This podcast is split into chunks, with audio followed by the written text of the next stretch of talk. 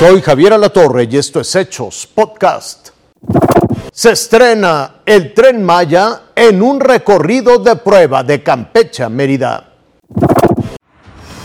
Esta es la estación San Francisco en Campeche. Aquí nadie durmió porque todo tenía que estar acomodado para que el presidente López Obrador realizara las pruebas pilotos del tren Maya. Las vías ya están, ya nada más las están alineando y están poniendo todo lo que es la parte de, de lo que es el entorno.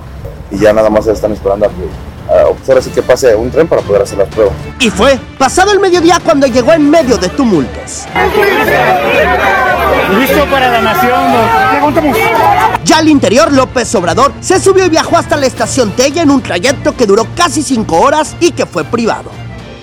A la par, en la carretera más de 20 vehículos del ejército circulaban a paso lento. Dentro de los vagones azules las fotos siguieron, el presidente hasta gorra se puso y algunos funcionarios estaban como niños con juguete nuevo. ¡De fiesta! Los gobernadores subieron fotos pero también disfrutaron las porras a la obra. está él. Hartos de las extorsiones, transportistas cerraron por más de nueve horas la México-Pachuca.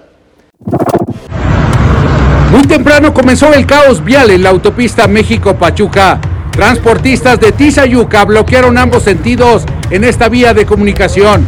Se dicen cansados de las extorsiones de grupos delictivos que el pasado martes les incendiaron un autobús.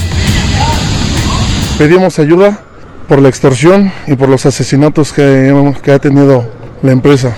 Tenemos ya que estar pagando para poder trabajar nosotros. Ya nos salimos con una seguridad para llevar el pan de cada día a nuestro hogar. Los cierres son en tres puntos de esta vía de comunicación. En la comunidad de Tepojaco, en el municipio de Tizayuca, en el cruce con la autopista Arco Norte, en Tolcayuca, y la llamada caseta 3030 en Ecatepec, Estado de México. Largas filas de vehículos se registraron a lo largo de esta vía. Por momentos los ánimos se calentaron entre automovilistas y transportistas, como este altercado protagonizado por el conductor de una camioneta blanca que intentó ganarles el paso a los choferes. Elementos de la Guardia Nacional División Caminos tuvieron que intervenir. Autoridades de seguridad dicen que ya investigan qué grupo delictivo mantiene amenazado a los transportistas. Desde el primer minuto que eh, nos enteramos de los hechos del autobús, hablamos con la empresa y hasta apenas antier eh, entramos en un diálogo y ya estamos trabajando en ello. Me dicen que es un grupo distinto, estamos trabajando en ello. Eh, eh, el área de la Procuraduría de la Inteligencia del C5 está trabajando para ver qué grupo es y poderlos actuar. Junto con responsables de transporte y del ayuntamiento de Tizayuca, acordaron reforzar las medidas de seguridad en los llamados puntos críticos y detener a los responsables. Leonardo Herrera, Fuerza Informativa Azteca. Policías de Estados Unidos dispararon contra una mujer embarazada en Estados Unidos.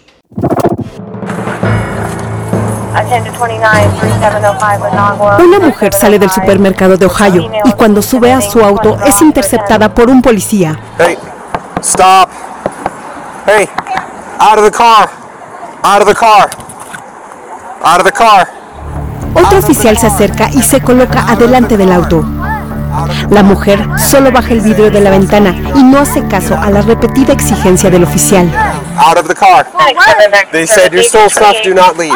Get out of the Then, La acusan de haber robado artículos de la tienda, específicamente botellas de alcohol. then, then get out. No, then get out. Get out of the car. No obedece y arranca.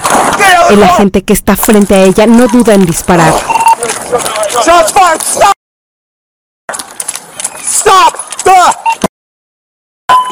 El auto avanza unos 15 metros y choca contra una pared. El video revela la manera en que murió Takia Young, una mujer negra de 21 años embarazada, así como la bebé que esperaba. Familiares aseguraron que pudo evitarse y que fue un acto criminal y un grave abuso de poder y autoridad. I saw a, young woman get killed. Um, and, um, you know, we're going to work through the legal process and how that plays out. But I, I, in that video, I didn't see any exoneration for, for the police officer. A más de una semana, la investigación continúa y hasta el momento no se han dado los nombres de los agentes involucrados. Esta joven mamá dejó huérfanos a dos niños de 6 y 3 años.